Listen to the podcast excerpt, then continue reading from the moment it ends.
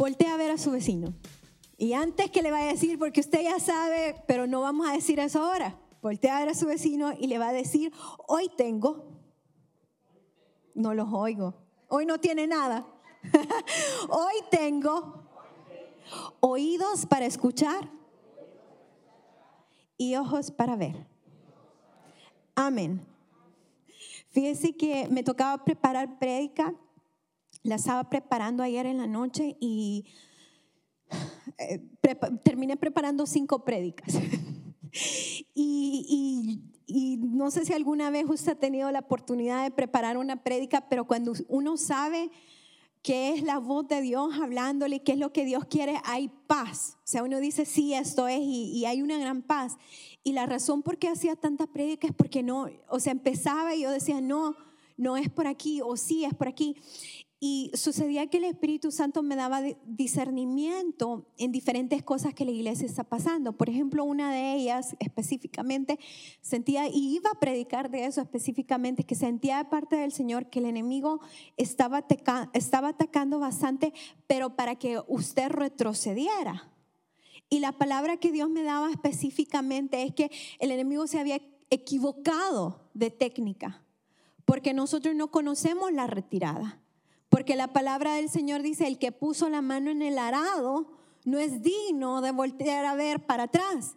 Entonces yo por ahí ya, iba, ya había preparado esa prédica, pero no era por ahí. Yo decía, Señor, ¿qué, qué pasa? Y me, me, revelaba otra situación y me emocionaba y ya un momentito no era ahí así. Hasta que llegué a este punto y entendí lo siguiente, de lo que el Señor quería hablar. El tema de esa eh, noche se llama cuando Dios habla, hay más. Cuando Dios habla, hay más. De lo que vamos a estar hablando en esa noche es de escuchar la voz del Señor, de saber cuándo Dios habla, cuándo es Él que nos está hablando. Eh, una de las preguntas que más eh, me hace la gente a mí en lo personal es, hermana Moni, ¿y usted cómo escucha la voz de Dios? Hermana Moni, ¿Usted cómo sabe específicamente que Dios le habla? Hermana Moni, cuando usted tiene visiones, ¿cómo son? Y así usted ya se puede imaginar todas las preguntas que, que me pueden hacer. Y esta prédica no es tanto de un género profético, aunque lo siento mucho, pero siempre que me paro aquí no puedo esconder esa naturaleza de mi vida. siempre va a salir algo profético, pero, pero en sí lo que quiero hablar en esta noche es de relación. Porque usted sabe que el Señor nos habla a todos. Usted no tiene que ser profeta para que Dios le hable. Porque dice la palabra del Señor que, que Él lo que quiere es tener una relación con nosotros. Si usted está casado, por ejemplo, usted se comunica con, espero, se comunica todos los días con su amado o con su amada. Si usted tiene hijos, usted tiene una relación de padre a hijo, usted se comunica con sus hijos, eso espero. Entonces, para que haya una relación, tiene que haber comunicación. Y todos los que estamos aquí tenemos una relación, aunque usted no lo vea así, todos los que estamos aquí tenemos una relación con el Señor. Entonces, a todos los que están aquí, el Señor les habla. Amén. Amén. Fíjese que le cuento algo personal, es más que todo una anécdota antes de entrar de golpe a lo que quiero hablar en esta noche. Cuando empecé a tener visiones fue para un ayuno. Recuerdo que ese año fue como la segunda o tercera vez que, que estábamos haciendo un ayuno y ese año mi papi estaba orando por personas que querían recibir el don de discernimiento, bien recuerdo, y sobre lo sobrenatural y todo eso. Entonces yo ni muy, ni muy bien había entendido lo que estaban ofreciendo, pero se oía bueno. Entonces yo me acuerdo que cada ayuno yo pasaba, cuando mi papi decía, ¿quién quiere recibir? Yo pasaba, porque yo decía, esto tiene que ser bueno y por fe yo aquí voy a recibir algo. Y entonces recuerdo que ese ayuno, eh, al final, casi para las últimas noches del ayuno, fue cuando yo empecé a tener visiones. Ya tenía sueños, pero no, no estaba muy segura. Y ve que para que Dios le hable a uno en sueños, casi a todos, creo que es el tiempo donde estamos como dormidos, estamos quietos, hay tiempo, porque siempre estamos diciendo eso es que Señor, yo no tengo tiempo. Entonces, por eso es que también a veces yo pienso que a todos el Señor nos habla en sueños, pero nunca había tenido una visión. Nunca, nunca, nunca, nunca. Entonces yo decía, mm, yo no le voy a contar a nadie de esto porque me van a ver cara de loca o no me van a creer o van a pensar que me estoy inventando las cosas y así. Pero recuerdo que empezó a suceder y empezó a suceder y empecé a hacer una oración. Cada culto hacía la misma oración antes que empezar el culto. Ya sea fuera culto de GUD, culto de mujeres, culto de un miércoles, culto del domingo, mi oración era, Señor, aquí estoy. Si tú quieres hablar, si tú quieres decir algo y nadie más escucha y nadie más quiere decir lo que tú quieres decir, aquí estoy aquí estoy. Me acuerdo que siempre, siempre, siempre, siempre oraba eso. Siempre eh, era mi oración, todos los cultos. Antes que empezara la alabanza, yo le decía, aquí estoy, aquí estoy. Yo quiero escuchar de ti. Yo quiero verte. Si nadie más te quiere ver, yo te quiero ver, yo estoy aquí. Y me acuerdo que empezó la misma visión de corrido de corrido. Veía entrar un león, veía entrar un león, veía entrar un león, veía entrar un león. Después la, visión empezó a cambiar y la visión empezó a cambiar. ¿Y por qué le cuento todo eso? Porque hoy ya ni siquiera hago esa oración. Él ya sabe, yo ya sé, tenemos una relación. We know each other. Nos conocemos, ya, ya, ya sabemos cómo, cómo funcionamos. Eh, pero le cuento esto porque no soy la favorita de Dios. No soy la favorita de Dios. La palabra del Dios en Romanos dice, en el Señor no hay favoritismo. Nadie, no hay favoritos, pero sí hay íntimos. Y yo soy íntima. Amén, por fe. y yo sé que hay muchos aquí que también quieren ser íntimos. Que tal vez no sea específicamente el don profético, pero el Señor sí les quiere hablar de diferentes maneras y, y, de eso es lo que quiero hablar en esta noche. Eh, acompáñenme a Lucas, el capítulo 10. Lucas capítulo 10, el verso 21 y 22, ya lo tienen ahí arriba. Quiero dejar un tiempo para preguntas y respuestas, pero si no hay ni preguntas ni respuestas al final, entonces eh, vamos a orar juntos. Voy a leer de la nueva traducción viviente, Lucas 10, 21 y 22 dice, en esa misma ocasión Jesús se llenó del gozo del Espíritu Santo y dijo, oh Padre Señor del cielo y de la tierra, gracias por esconder estas cosas de los que se creen sabios e inteligentes y por revelársela a los que son como niños. Sí, Padre, te agradó hacerlo de esta manera mi Padre me ha confiado todo. Nadie conoce verdaderamente al Hijo excepto el Padre y nadie conoce verdaderamente al Padre excepto el Hijo. Y aquellos a quienes el Hijo decide revelarlo. Fíjese que aquí al principio Jesús está dando gracias por algo. ¿Por qué está dando gracias? Es interesante ver por qué Jesús agradece. Dice que gracias por esconder. Gracias por esconder estas cosas de los que se creen sabios. Y dice, por revelárselas a las, que, a las personas que son como niños. Y si usted sigue leyendo un poquito más, dice que Él decide, o sea, Dios decide a quién le revela las cosas. Pero sabemos que la clave para que haya revelación es ser humildes y tener hambre, o sea, ser como niños. Para que algo sea revelado, una persona tiene que hacerse como niño, tener hambre, tener fe y estar hambriento. Pero lo que me llama la atención y no me pasa es que el Señor da gracias por esto. Da gracias a, Dios por esconder. Yo digo, pero, pero ¿por qué dar gracias por eso? O sea, se puede dar gracias por otras cosas, pero ¿por qué por esconder algo? ¿Por qué agradecer eso? Y lo vamos a ver más adelante. Acompáñeme a Mateo. Mateo 13 del 10 al 17.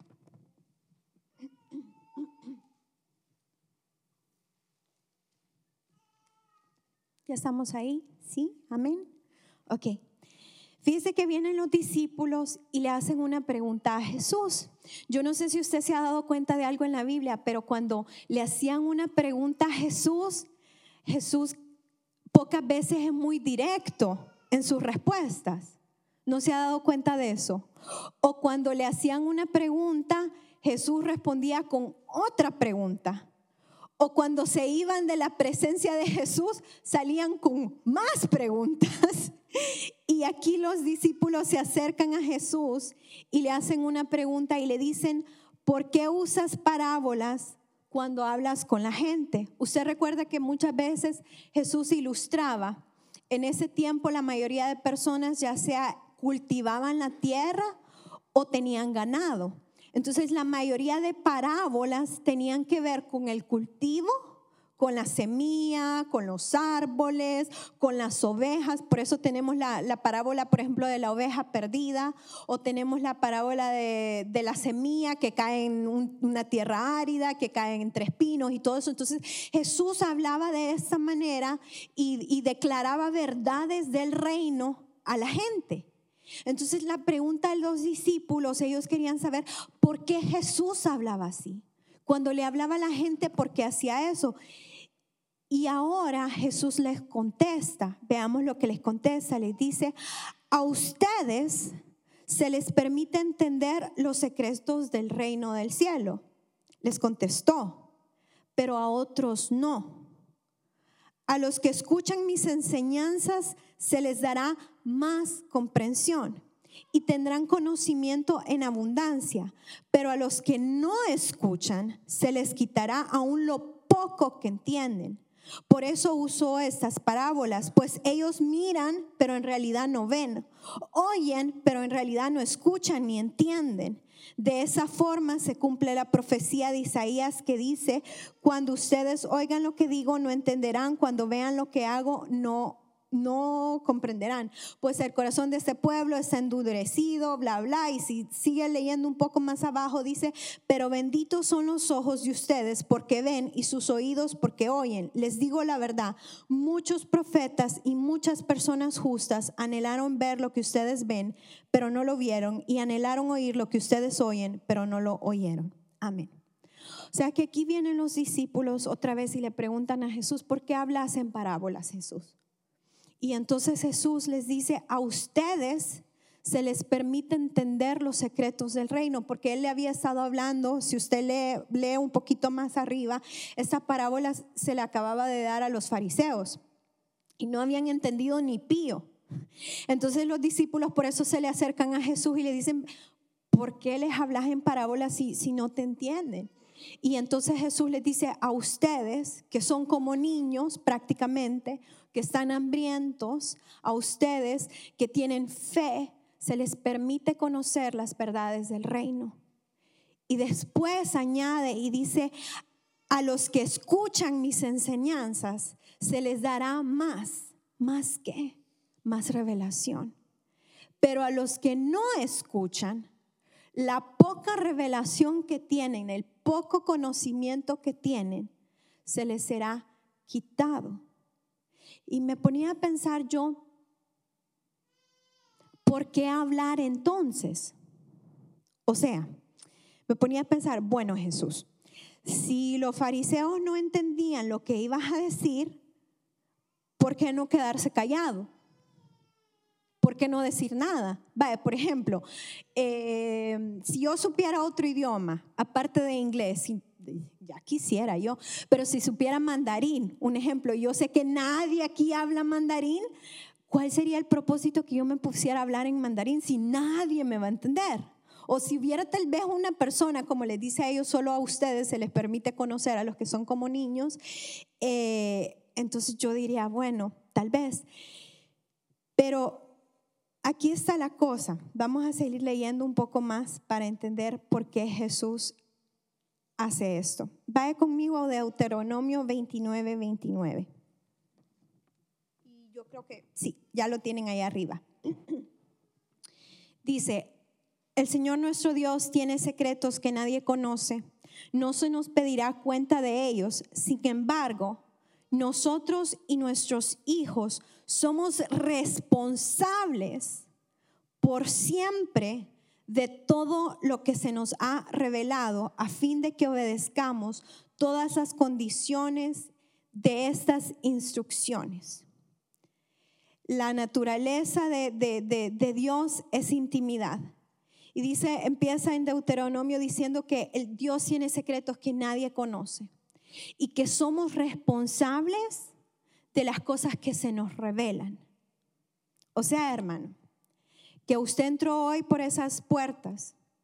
La revelación que hoy está siendo derramada aquí, lo siento mucho, ya no puede salir, cierren las puertas. usted es responsable. Usted no puede decir, ah, no, yo, yo cuando la pobre hermanita pelito negro, algo achinada estaba hablando, yo estaba pensando en la hamburguesa que me iba a comer en el... No, no, hermanos. Usted es responsable de la revelación, de la revelación que hay en esta noche, de escuchar la voz de Dios, de la intimidad. Y si me acompaña a Mateo 17 del 1 al 5.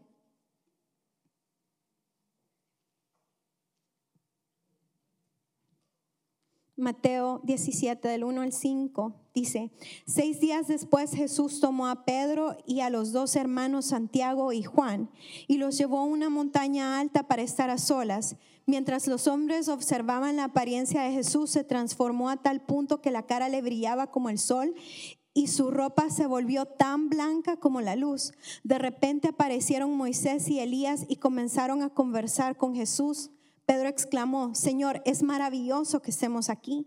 Si deseas, haré tres enramadas como recordatorios, una para ti, una para Moisés y, y otra para Elías. No había terminado de hablar cuando una nube brillante los cubrió y desde la nube una voz dijo, este es mi Hijo, muy amado, quien me da gran gozo. Escúchenlo a Él varias cosas que me llaman la atención aquí. Eran 12 discípulos. 12. ¿Cuántos hay aquí en esta historia? Ay Dios, hermano, aplazamos matemáticas. Tres. Pedro, Santiago y Juan. Sabemos que en el Señor no hay favoritismo pero estos tres eran íntimos. Porque fíjese que me ponía a pensar yo que qué interesante, porque ¿qué ha de haber pensado los demás? O sea, capaz les decía, ok muchachos, ahorita es el momento más hermoso que va a existir. Ustedes quédense aquí. Pedro, Juan, Santiago, Juan, vámonos. Y es como que, ah, ok, vamos a quedarnos aquí pescando, matando el tiempo, matando moscas, jugando, ¿cómo se llama este de juego de las manos? El que seas así. Ese, War, pero no sé, guerra de los dedos gordos, no sé.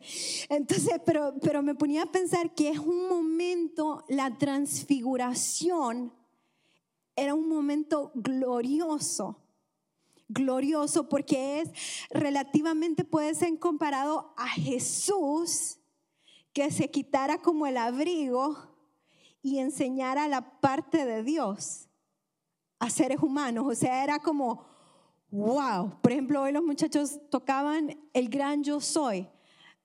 Esa es una de, de adoraciones que a mí me estremece todo cada vez que la canto es que siento que el reino de los cielos desciende y aquí pasa algo. Entonces era algo fuerte espiritualmente lo que estaba sucediendo acá. Y ven a Elías, ven a Moisés, ven a Jesús y se escucha la voz audible de Dios. Y me llama la atención lo que Dios decide decir en ese momento porque dice, este es mi hijo muy amado, quien me da gran gozo y que dice, lo último es muy importante. Escúchenlo a Él. Pudo haber dicho algo más. Pudo haber dicho, adórenlo a Él. Pudo haber dicho, créanle a Él. Pudo haber dicho, ámenle a Él. Pero la palabra que Dios escoge es escúchenlo a Él. Escúchenlo a Él. Y entonces yo les preguntaba que por qué, por qué decir algo si nadie más va a entender. Porque el Señor en Proverbios 25.2, no lo busque, lo voy a leer. Hay una parte que me encanta porque dice, es privilegio de Dios ocultar un asunto y privilegio de rey descubrirlo. La palabra dice que Él nos ha hecho reyes y sacerdotes. Sea que usted, hermano, es sacerdote por la sangre de Cristo y es rey por gracia, no porque nació estrellado, como dirían en Salvador, cuando, no sé si en México tienen el mismo dicho, pero dicen el niño ha nacido con virtud. Y cuando decían eso yo pensaba que el niño había nacido con corona o algo así, que él, de ahí voy entendiendo que cuando dicen que un niño ha nacido con virtud le salió un diente de bebé o algo así, pero no, no es por eso, sino que es por gracia. Pero dice que es el privilegio de Dios ocultar algo y es su privilegio, su privilegio descubrirlo. Y uno de mis versos favoritos está en Salmos. Dice que un abismo llama a otro abismo. Hay otra parte en la Biblia que dice precepto sobre precepto, mandamiento sobre mandamiento. El pastor en el ayuno decía algo no sé cuántos escucharon lo que él decía, pero él dijo, este ayuno ha sido diferente. Varias gente decía lo mismo, que este ayuno había sido diferente, pero el pastor decía lo siguiente, este ayuno no ha habido muchas manifestaciones del Espíritu Santo, pero sí ha habido revelación. Por eso el Señor quería que en esta noche hablara de esto. Porque usted, hermano, si usted formó parte del ayuno o estuvo viniendo los domingos del ayuno, usted es responsable por la revelación que hubo. Y ahora voy a esto. Si usted ha tenido los oídos para escuchar y los ojos para ver, le será aumentada la revelación. O sea, un abismo, una revelación va a llamar a otra revelación. Pero si usted decide decir, bueno, sí, estuvo bonita la predica del pastor, ay, cómo me movió, este año voy a hacer las cosas diferentes, voy a rendir mi vida a Cristo, pero usted regresa a lo mismo, hay una ley espiritual que dice que el que no escucha, entonces el poco conocimiento le será quitado. Hay otra parte en la Biblia que dice que no se le da perlas a los cerdos. Entonces, la razón por qué Jesús hablaba en parábolas es por intimidad. Regresamos a lo mismo, porque él decía, él sabía que había gente dentro del grupo que ardían sus corazones, que querían más, que querían ser íntimos, que decían, habían locos en esa reunión que decían, Señor, aquí estoy. Si quieres hablar, Pick me, pick me, pick me. Escógeme a mí, escógeme a mí. Si querés que alguien escuche, si querés que alguien vea visiones, aquí estoy. Si nadie más va a tener la valentía, yo lo voy a hacer. Porque esa es la naturaleza de Dios. Es una naturaleza de amor. Aquí hay bastantes jovencitas, por ejemplo, veo a bastantes jovencitas y a uno de mujer y usted se va a acordar y usted hermano también se va a remontar y se va a acordar que a uno de mujer le gusta que le enamoren, que la parte de pretendientes y que le traen chocolates y rosas y hoy más que viene el 14 de febrero y todo eso. Y, y, y cuando uno se casa, eso tiene que mantenerse vivo, pero es una relación de, de, de, de, seguir cortejando, de seguir amando, y lo mismo es. Lo mismo es entre la relación con Dios. Él quiere que vayamos aún por más, que arriesguemos más, que busquemos más, que querramos más. No se conforme. no se conforme con lo que ya tiene, porque el título que Dios me daba para esta noche, cuando Dios habla, hay más. Cuando Dios habla, si por ejemplo, la profecía más certera, la profecía más correcta es la palabra de Dios. También sabemos en Apocalipsis dice que el espíritu de la profecía es Cristo Jesús. O sea que si Dios le ha revelado algo en su palabra, hay más. Pero también un ejemplo, si, y esto pasa ya metiéndome un poco más a lo profético, por así decirlo, y me ha pasado a mí en lo personal, ha habido gente que ha declarado palabra sobre mi vida. Recuerdo que estaba bien chiquita, estaba bien joven, estábamos en un culto de GUD y un profeta declaraba algo sobre mi vida y la mayoría de palabras que me han dado yo las anoto, porque a uno se le olvida, llega un momento que o simplemente el cerebro falla y se le olvida.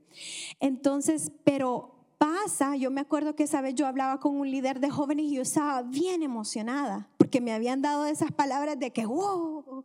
Entonces yo estaba bien contenta y, sentía que me iba a comer al mundo y yo recuerdo que, que hablaba con ese líder de jóvenes y yo sentía que él me pinchaba la llanta, por así decirlo, porque él me decía algo que me llamó mucho la atención y que lo, lo he guardado en mi corazón por mucho tiempo, porque él me decía, Mónica me dice, no te puedes quedar con esa palabra, o sea, no, no, no puede ser una palabra llena de emociones. Y eso es lo que pasa de todas las palabras que un profeta da, casi el 80% quedan en emoción.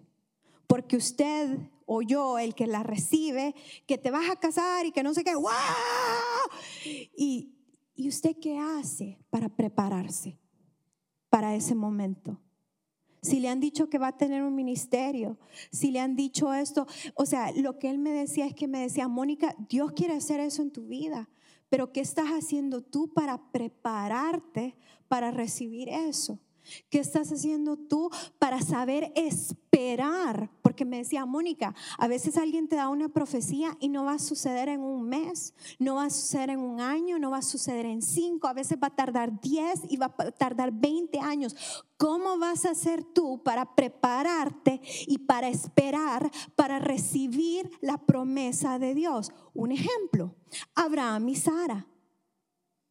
Todos los días Abraham la veía y decía, déjame ver tu estómago, porque capaz en ese tiempo no habían exámenes ni nada. Y decía, sí, fíjate que yo siento que si hoy me ves de este lado, no, tal vez son las cinco pupusas que te metiste, Sara, ¿te acordás?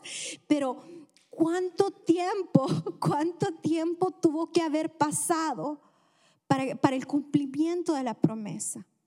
Entonces a veces cuando alguien nos da una palabra profética o cuando Dios nos habla, pensamos que va a ser ¡ting! puro microondas, las palomitas de maíz, ya ni me acuerdo cuánto tiempo, porque hoy los microondas uno solo las mete, porque depende de qué tan grande es la bolsa, uno hoy solo las mete, la mayoría de microondas solo las mete, cierra y le dice el microondas, sensing y entonces uno camina y, ya el microondas hizo todo, ya sabe el tamaño y ya sabe el tiempo. O sea que yo, por ejemplo, a las palomitas ya ni siquiera le tengo que poner tres minutos, el microondas hizo todo. Entonces pensamos que lo profético es igual. Y el, lo profético es como un embarazo. Uno se embaraza de una palabra.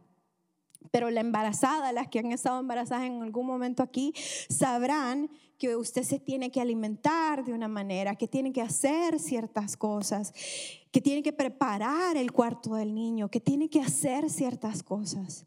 Lo mismo es con lo profético.